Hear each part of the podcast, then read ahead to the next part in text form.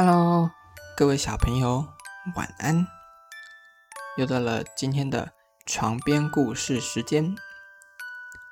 今天呢，要来和大家说一个狐狸和乌鸦的故事。有一天，一只幸运的乌鸦发现一块又肥又大的肉，它连忙叼着肉飞到了树上，准备好好享受。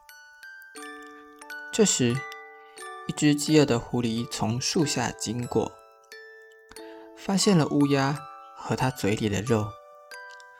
狐狸心想：乌鸦嘴里的肉看起来很好吃，我得想个办法弄到手才行。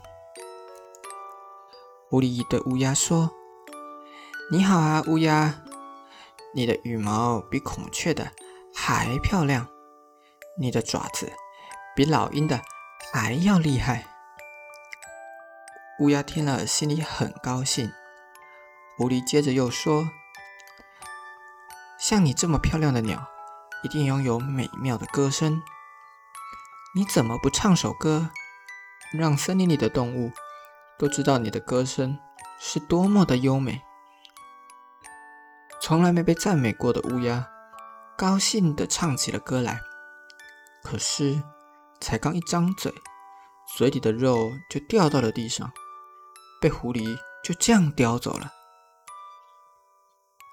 小朋友，这个故事告诉我们：太过好听的话，反而不是真心诚意的赞美。